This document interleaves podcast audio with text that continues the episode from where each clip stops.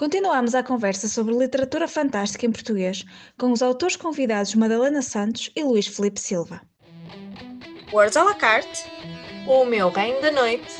ambas têm o imenso Prazer de apresentar do do Demo. Uh, se calhar não estamos, sim, estamos habituados a, àquilo que vem de fora, de tal forma que se calhar olhamos com estranheza para aquilo que nós próprios fazemos. Nós, nós, nós adoramos falar uh, dos portugueses que foram a todo lado, que descobriram o meio mundo, que jogam futebol de forma exímia, que temos cerveja fantástica, mas, mas se calhar não é bem assim, se calhar nós estamos mais tensos a, a absorver precisamente o que vem de fora, nem que seja em termos de sonoridade, porque lá está um Capitão Silva ou um, um nome que, que invoque, se calhar, um- uma, uma raiz portuguesa, parece-nos super estranho, porque nós, se calhar, não estamos habituados a colocar essas histórias num imaginário que nunca poderá ser nosso. E talvez isso nos faça desconfiar um bocadinho, talvez, daquilo que é feito Sim, cá. eu- quer dizer, não, não, eh, claro que no momento em que eu ouvi essa crítica percebi, eh, quer dizer, não posso também exigir que estivessem muito à vontade ou não, não reparassem nisso, porque são, eh, então naquela, na- quando eu lanço os livros e são os poucos autores eh, portugueses que são, que são lançados nessa altura, éramos poucos em relação àquilo que estávamos, estávamos todos a ler na altura, eh, dentro da- do, do Fantástico, que era tudo com palavras, eh, ainda que inventadas sempre com a, a raiz mais nórdica do que aquela que eu utilizei. Portanto, sim, compreendi que era o contexto, o leitor que me está a, a apontar isto está habituado, muito habituado a esse tipo de sonoridade, a essa fonia. E, portanto, sim, reparou logo que, que eu fiz qualquer coisa diferente.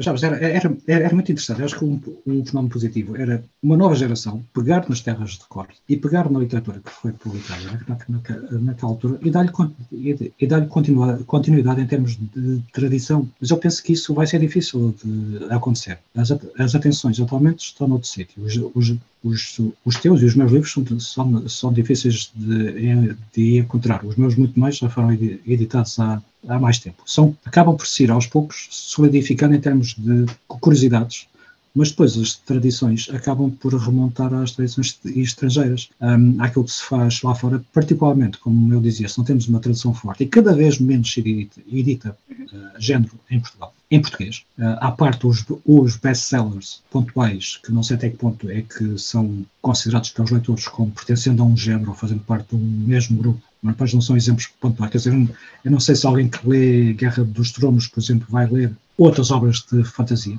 Se vai ler outras obras do próprio Martin, eu já vi pessoas uh, à procura. Epá, o Martin nunca mais, nunca mais escreve nada, o que é que vocês têm mais? Temos o Dying of the Light, temos o Wild Card, temos isto. Uh, os, os, as, as, pessoas estavam na loja a olhar, epá, isto não me interessa. Pronto, e não, e não quiseram levar. Há também este efeito, não é? Se as editoras portuguesas não publicam género regularmente, insistentemente e com grande volume, e se não há isto disponível para os leitores lerem em português, os leitores vão ler em inglês. E depois a transição para o autor português, quais são os graus de estranheza que vão existir e qual é o esforço de legitimidade, isto parece um palavrão, mas na prática traduz realmente né, qual é a liberdade que o autor tem de fazer coisas diferentes daquilo que é feito lá fora, e contribuir como uma coisa nova e depois ser reconhecido como tal. Uma, um, um, dos comentários mais interessantes que eu vi nos últimos tempos sobre esta temática vinha de um crítico norte-americano que dizia que ele sentia que os autores norte-americanos estavam a divergir mais daquilo que era, que era o padrão, a norma daquilo que era considerado ficção científica. Lá estavam a divergir para modelos mais mainstream, ou mistos, ou fazer experiências. Portanto, aquilo que estava a fazer recentemente já não, não seria considerado tradicionalmente como ficção científica e havia precisamente um modelo contrário nos outros países, nas outras línguas que ele conseguia ler, em que era reconhecido como ficção científica precisamente aquilo que seguia os modelos tradicionais, aquelas aventuras no espaço, aquelas especulações uh, científicas e não a experiência. A experimentação já não era considerada ficção científica. Tá? Há aqui este movimento de oposição em que onde há experiência, né, onde há tradição, quebra-se com a tradição, onde não há tradição, tenta-se enraizá-la. Portanto, que liberdades depois é que isso dá a um, a um autor né, e que leitores é que esse autor poderá ter perante estes movimentos de gosto e contragosto. Isto, isto quer dizer, que temos ficar horas aqui a falar nisto, mas são desafios e são desafios que podem ajudar a que os projetos editoriais que hoje existem se possam manter e possam fazer crescimento dos autores e não sendo coisas mais uma vez pontuais. Todas as gerações têm uma tentativa, todas as gerações portuguesas acabam de ter uma tentativa de uh, fazer crescer a ficção científica em termos nacionais e depois todas as gerações acabam por cair um bocado, um, por cair um bocado na, perca, na, na perda de energia. Por exemplo, algo que eu sempre questionei foi qual eram os modelos de sustentabilidade da Leia e das outras editoras que apostaram em ficção uh, de género, uhum. ficção uh, de fantástico, na altura, Madalena, em que tu surgiste e que surgiram os teus colegas de geração, um, para vos manter a escrever no género, ou não, eventualmente, mas pelo menos no, no, no, no género. E eu senti, do, do meu distanciamento como seguidor e como e como leitor que não havia uma, uma estratégia, que às vezes nem os próprios editores que vos acompanhavam percebiam, dos, do, percebiam daquele género, percebiam o que é que fazia, o que é que fazia gostar, o que é que fazia os leitores gostarem, estavam à procura do fenómeno blockbuster. Né? Estavam à procura do fenómeno best-seller, tal como tinha acontecido lá fora, mas com talento nacional que é justificável, obviamente, mas eu penso que não é suficiente. E acho que houve ali uma perda, eu pessoalmente acho que houve ali uma perda de oportunidade de tornar alguns de vocês sustentáveis a longo prazo. Eu diria que a única pessoa que continuou foi a Sandra Carvalho, mas se calhar por outros motivos, ou por, ou por motivos, eh, eventualmente por, por, mais por motivos pessoais do que até, ou por inclinação pessoal, por condições pessoais, do que propriamente se calhar por estratégia da editora, não sei, não, não conheço a história, não, não quero ser injusto, mas eu, eu senti isso e tenho receio que os modelos, que aquilo que existe hoje a nível editorial das pequenas editoras, eu conheço as pessoas que estão todas com muito boa vontade, mas eu não sei se vão ser modelos sustentados a 5 ou 10 anos. Não sei onde é que estará a divergência daqui a 10 anos, aposto que nem o Pedro saberá, a divergência, a, a imaginalta, que mercado é que vai existir naquela altura, que condições é que nós teremos de fazer crescer os autores que eles estão a, a divulgar. Era interessante, é, é, acho que era importante para o nosso género que isto acontecesse, mas é, é complicado, já vi muitas pessoas a tentarem, também já fiz algumas tentativas, não parece haver uma solução direta e simples para que este modelo se mantenha sem haver uma base de leitores, sem haver um mercado né, sustentado e que lhe permita às pessoas profissionalizarem-se e basicamente permite às empresas manterem-se vivas. Eventualmente temos que passar a escrever tudo em contexto de, em cenário da ex-colónia, de 25 de Abril.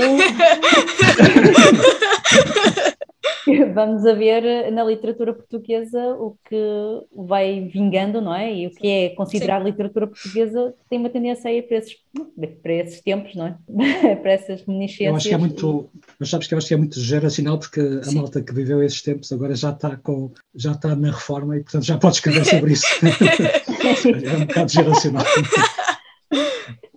Eu vou ser um bocadinho. Um, fenómeno, deixa, deixa, só para fazer aqui. Sim, sim, claro, parte, sim, sim, sim. Neste Natal fui, ver, fui dar um périplo pelas livrarias, o que é que estava nas novidades, o que é que estava nos tops de vendas. Não ficção. É verdade. A, a não ficção anda-se é a vender muito. Muito, é, tens razão. Tem, tem não queremos histórias. Não, é, não queremos histórias da carochinha, né? Que, que queremos a verdade do ícaro. Quer dizer, ou será que os telejornais estão a ser já demasiado ficção para, para, para, para, o nosso dia a dia e já nem querem os, autor, os leitores ler um, ficção? Bom, já vivemos assim. Don't look up. É, exatamente. Ah, sim, sim. sim, sim. é verdade, portanto, sim, já estamos a levar assim umas vacinas de, de loucura com a realidade e uh, sim, também tenho notado que há mais à procura de não ficção propriamente ficção. E, uh, e também durante estes períodos de confinamento, uh, tanto os, os leitores compraram menos livros, como se queixam que leram menos porque havia menos predisposição para ler, procuravam muito mais a fuga amorfa e de temos de pensar menos, que é através do, do ecrã, como também os próprios autores, quer dizer, com mais disponibilidade, não estavam com o seu trabalho criativo na moto de cima. O, uh, há pouco estava o, o Luís a falar que a, a, ficção especulativa é uma forma de nos olhar para o nosso espelho, uhum. não é? E, e pensar menos em nós e, e afastarmos a realidade, mas ao mesmo tempo no momento em que todos nós experienciamos estarmos mais ensimismados de, dentro de casa, apagou-se velhinha da criatividade de muita gente. Portanto, precisamos da exposição diária de pessoas à realidade para eventualmente queremos, com mais força, com mais vontade, afastar-nos dela e ler e escrever ficção especulativa, digo eu. Andei aqui a pensar nisto ultimamente. É bastante interessante uh, a necessidade que nós temos de, para nos revermos, termos que nos afastar. Uh, e isso é algo que uh, a fantasia, a ficção científica nos dão, mas sem perder aquela conexão humana que se calhar nós neste momento preferimos do que, do que estar a ver um cenário, um cenário fantástico. E eu ia deixar uma pergunta provocatória, que é se vem a possibilidade de, num mercado tão pequeno e com tão pouca abertura como é o nosso, os nossos autores se ingrarem uh, por todas as razões que nós já enunciamos aqui, como seria se eles se aventurassem uh, nos mercados estrangeiros, provavelmente através da autopublicação ou efetivamente com alguma conexão a editoras estrangeiras, e em especial relativamente ao, ao nosso nome. Se nós estranhamos os nossos nomes, que nós somos portugueses, e, e, procuramos em obras dos nossos autores nomes estrangeiros, será que nós publicaríamos com o nosso nome, nome civil? Se utilizaríamos um pen name que, que faz lembrar alguém importante da nossa cultura, ou então utilizaríamos um pen name ou um pseudónimo que, que, fosse ao encontro daquilo que os mercados internacionais procuram ou aquilo que nós achamos que os mercados internacionais procuram. Não sei se por acaso, em especial no caso da Madalena, se já alguma vez pensou em utilizar um pseudónimo. Uh, mas, mas talvez. Já, já, já, pensei, mas para uma folgazinha a outro género. mas isso foram só pequenos okay. momentos pequenos devaneios, mas não concretizei nada. Uh, mas, uh, salvo na autopublicação, se, se houver uh, envolvi se estiver envolvida uma editora estrangeira, naturalmente e forçosamente é trabalhado, é muito mais trabalhada essa questão da imagem, do nome do, do, do autor, do título, da forma como uhum. é uh, divulgado o livro, isso aí forçosamente é, é pensado para que seja, ainda que estrangeiro, seja legível para o, o público Sim. em causa. Pelo menos aquilo que eu vi, do pouco que vi de experiências uh, lá fora, vê-se que trabalham isso uh, e que pensam realmente se é próximo ou não, se dá para confundir ou se vai confundir ou se convém que se confunda com algum autor existente. Uh, efetivamente isso acontece porque lá está, uh, voltamos ao início de, da nossa conversa, as tais equipas de, que trabalham à volta do, do livro sejam elas maiores ou, ou mais pequenas, uh, trabalham ao ínfimo pormenor, inclusive é o nome que vai, uhum. que vai, vai ser lançado, uh, o nome do autor. Portanto, isso é, é tudo trabalhado uh, como uma máquina de marketing comercial inteiramente a pensar no impacto do público e não provavelmente de qualidade ou, ou literatura em si, o que é isso da literatura. Portanto, um, esse, desculpa, eu estou como o Luís, mas um problema da, da minha memória é porque eu tenho privação de sono, porque o meu bebê tem oito meses. Já nem sei o que é que eu queria dizer, mas. mas ok, okay vou, eu vou tentar revivar. Uh, uh, Uh, para além da questão do, do, do pseudónimo, eu perguntei especificamente por, por seres uma autora mulher, uh, se, por causa, da, às vezes, da pressão de, ah, é uma mulher a escrever e tal, são, nós muitas vezes levamos para, ou para literatura mais infantil, de, para, para crianças, ou para uma literatura que às vezes é de cordel. Nunca Mas... pensei nesses termos, okay. de, de, de, ser masculino ou feminino, ou soar a feminino ou soar a uh, falta de género, como o J.K. Rowling, sim, sim. sim, sim, e não se saber que, que se, se, é homem ou mulher, ou, ou, ou, agora hoje em dia não, não é bem homem mulher que se pode dizer, mas pronto, uhum. sou ao feminino ou ao masculino. Uh, não, o que eu falei, eu estava a pensar, uh, e a minha resposta uh, foi no sentido que queriam, imaginem um, um, outro nome para outro género, mas era uhum, só para sim, distanciar do que persona, já tinhas, exato. Do, do, do, autor, e não propriamente a pensar nesse detalhe já fez mais sentido, a meu ver, fazer essa, esse trabalho, esse cuidado, que numa editora norte-americana ou britânica eh, ainda assim é trabalhado, acredito, porque ainda há muito público que que julga uh, a partir do nome, sim, é verdade. Mas, mas também já há contracorrentes. Uh, é engraçado, quando vamos andar, estamos nos Reels do Insta, uh, aparece cada vez mais as mulheres a criticarem, mulheres leitoras a criticarem autores, os escritores homens, quando falam de mulheres ou do corpo feminino. Portanto, há aqui umas contracorrentes. Começa a haver é, também leitores que olham com olhos uh, desagradados o, o, o, o, autor masculino. Portanto, não, não creio que já que, que seja assim, tenha tanto impacto se é, se é masculino ou feminino, mas sim, continua a fazer algo, a, fazer-se, a trabalhar-se muito isso com, com pormenor.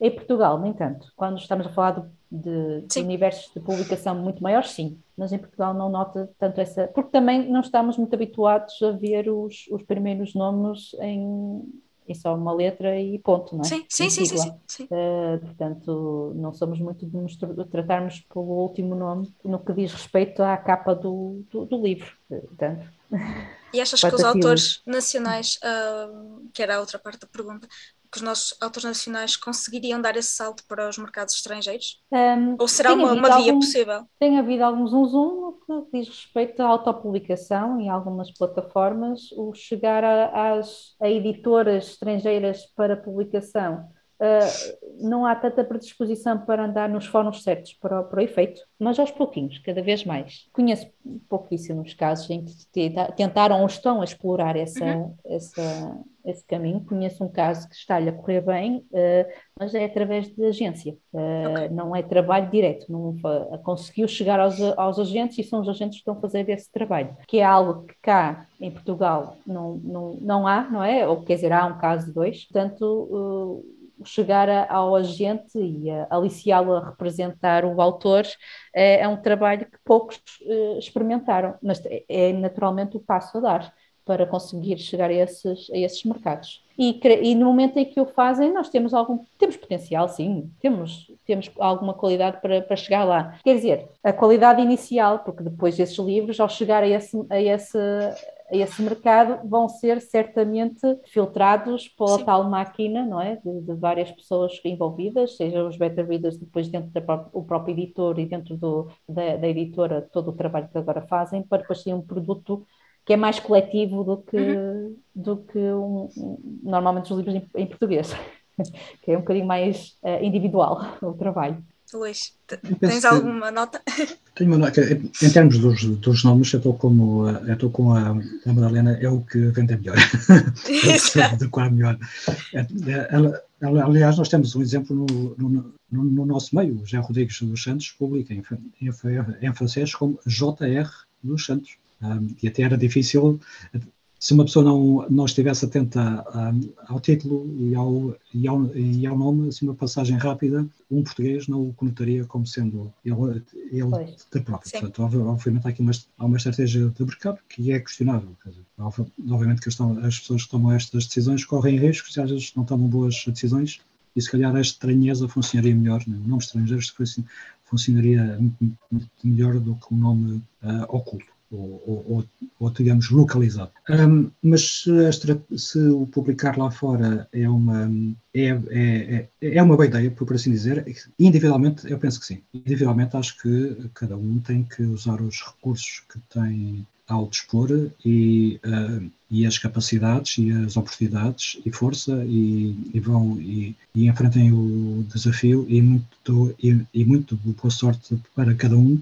que tente uh, vingar lá fora da melhor maneira que souber, porque para todos os efeitos, bem, também ou mal, uh, está a levar um bocadinho de nós e está a levar um bocadinho da literatura portuguesa. Isso é positivo. Se depois o contribui, e, e, e à parte disto, não são só os nacionais que tentam escrever lá fora, são também os, os expatriados, não é? são aqueles que nasceram lá fora ou que foram uh, trabalhar e viveram lá para fora e que também escrevem a uh, literatura de género, sendo português ou sendo filhos ou descendentes de portugueses, também de certa forma podemos considerá-los de uma forma lata como nossa. Agora, se escrevem numa tradição nossa que vai influenciar a nossa literatura, a literatura portuguesa, a literatura fantástica em português, de uma forma positiva, não sei. Eu tenho sérias dúvidas, porque eu penso que isso se faz em português. Eu sou, eu sou desta convicção. Um, a partir do momento que tu procuras alcançar um público, um público maior, eu penso que tu vais ter a necessidade de te adequares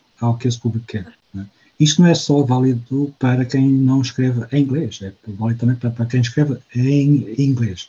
Uma das coisas que mais me, me surpreendeu foi ouvir os autores australianos e, um, e neozelandeses a queixarem-se precisamente do mesmo, que ninguém lhes presta atenção nenhuma, eles escrevem em inglês, não é? Ninguém lhes presta atenção nenhuma, mas depois quando conseguem fazer, digamos, quando, quando conseguem entrar no mercado americano, a literatura, a, a, escrita deles muda, muda porque agora estão no mercado mais lato e têm que tomar isso em atenção. Temos o caso particular aqui ao lado da Aliette de Baudard, que é francesa, mas de origem uh, de ascendência vietnamita, se não em erro, e ela diz que só lê em inglês. E, portanto, aquilo que ela escreve está de acordo com o que o mercado inglês ou em inglês espera dela, porque ela não lê os autores franceses. Posso considerar que ela é uma autora francesa? Fica a interrogação. Um, sim, acho que vai ser, acho que vão existir cada vez mais casos, já, já existem alguns casos a, a apostar. Sem dúvida que o mercado lá fora é possível por uma questão financeira, uma questão de sustentabilidade e de profissionalismo, mas, mas no fim vai, podem ser casos isolados. Eu penso que devemos continuar a insistir e a, e a apostar e a investir no, na nossa literatura escrita em, em português. Quando isso acontecer, então assim temos, temos provas dadas, né? temos livros que podemos apresentar lá fora e temos algo sustentável em termos culturais. E depois fica só a nota que é, estamos a pensar sempre no inglês, no inglês, mas há outras línguas, ao espanhol, Sim. ao francês, ao alemão, que são mercados fantásticos, né? que são mercados enormes e podem ser um, um ponto de passagem, pode ser uma ponte para depois chegarmos a outros mais lados. E também não estamos a explorar isso. Exato. As entradas atuais de, de, de autores portugueses no mercado lá fora são completamente dias individuais e uh, entrar na onda e aproveitar a onda para alargar o seu público e não propriamente para anunciar a literatura portuguesa dentro do género que for. Uhum eh, neste caso estamos mais virados para o, para o fantástico, para, para, a ficção científica e fantasia, mas uh, chega lá e uh, lá está, o nome que for trabalhado e tudo vai ser pensado sempre mais um autor desse género, que por acaso até nem é nativo, e que contribui para, para os livros que são publicados para essa editora, porque precisávamos nós aqui de uma estrutura muito maior, de, de de, de, haver já uma tradição e haver vários livros e haver um trabalho muito grande editorial para conseguirmos ter uma voz diferente no mercado, mas isso, ui, somos Portugal, não é? quem sabe, quem sabe, porque também falava-se muito do, do efeito da, do trabalho à volta da música uh, neozelandesa. Quando aparece a Lorde, uh, fala-se que foi o resultado de um trabalho de, de uma década dentro da Nova Zelândia uh, e de investimento na, na música dos, dos, dos neozelandeses, virada para o pop, virada para, para, para, para, um género mais massificado, certo? Mas que levou a que depois, eventualmente, essa jovem cantora e compositora chegasse onde chegou em termos de, de vendas mundiais, por haver um investimento uh, nacional para o que se produzia lá, para, para criar a tal estrutura, chegar mais longe. É isso que eu estou a tentar fazer aqui em paralelismo dentro da literatura, o, e por isso é que temos alguns autores de, de, de, outros géneros, género mais mainstream, em que chegam lá fora e são, já são apontados como o autor português e olham para aquela literatura um bocadinho mais individualizada, mais diferenciada do que é o, o resto da publicação europeia, porque, eh, por alguma razão, de alguma forma foi trabalhado. Não, não, vou falar do caso de ganhar um prémio Nobel, que ajuda, mas uh, olhando para José Rodrigues Santos, por exemplo, tem uma estrutura criada a, nacional, a nível nacional que estamos a, a anos-luz no que diz respeito à ficção especulativa. Houve há algumas tentativas, não, ainda não foram sustentadas uh, devidamente, mas há que manter aqui uh, o sentido positivo desta, desta história, porque vontade há, espero que o empenho se mantenha e que esta nova geração ou esta nova década que se inicia e que eventualmente, segundo a teoria do Luís, é o início de novo, um novo ciclo positivo, uh, de, de, com resultados positivos, tenhamos então aí, aproveitemos, aproveitemos a vaga e, a, e saibamos alicerçá-la devidamente para que não se esqueçam dela daqui a 20 anos. Eu acho que sim, eu acho que estou completamente de acordo. Acho que é inclusivamente o final perfeito uh, para nós fecharmos esta conversa com, mais uma vez, uh, ao longo destes episódios sobre o Fantástico, uma nota de esperança que, afinal, podem terminar alguns ciclos, mas outros começam. Uh, eu ia agradecer imenso à Madalena e ao Luís por terem aceito o nosso convite, uh, estarem aqui à conversa connosco um, sobre, sobre a literatura fantástica e também sobre a sua experiência enquanto autores e divulgadores deste género uh, incrível que nos vem acompanhando uh, e que acompanha também todos os geeks uh, e alguns não geeks que, que nos vão ouvindo ao longo destes vários episódios. Mais uma vez, muito obrigada a todos vocês que nos estão a ouvir. O meu último obrigado aos nossos convidados que se mantenham por aí, geeks e fortes, desde sempre. Obrigada a todos vocês. Nós vemos-nos no próximo episódio e mais surpresas fantásticas estão aí ao virar da esquina. Até já, pessoal! E chegamos ao final de mais uma temporada, Do Geekices do Demo, mas mantenham-se desse lado, mantenham-se geeks mantenham-se worthy. e vemo-nos numa próxima aventura.